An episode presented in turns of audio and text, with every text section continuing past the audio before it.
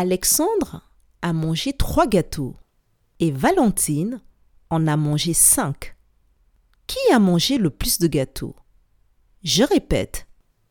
Alexandre a mangé trois gâteaux et Valentine en a mangé cinq. Qui a mangé le plus de gâteaux?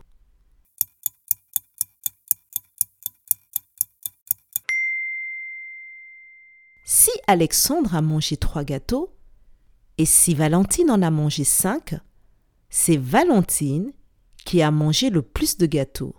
Bravo